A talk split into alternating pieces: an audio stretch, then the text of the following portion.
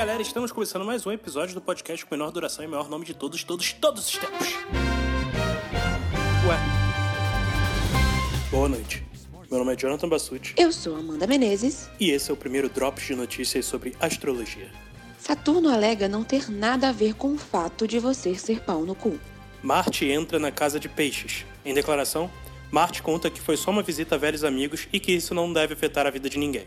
Plutão continua lutando por visibilidade. O planeta ignorado desde sempre pela astrologia alega sofrer preconceito por ser um planeta anão e morar na periferia do sistema solar. Executivo do signo Escorpião sai de amarelo em um dia em que claramente deveria sair de vermelho e morre.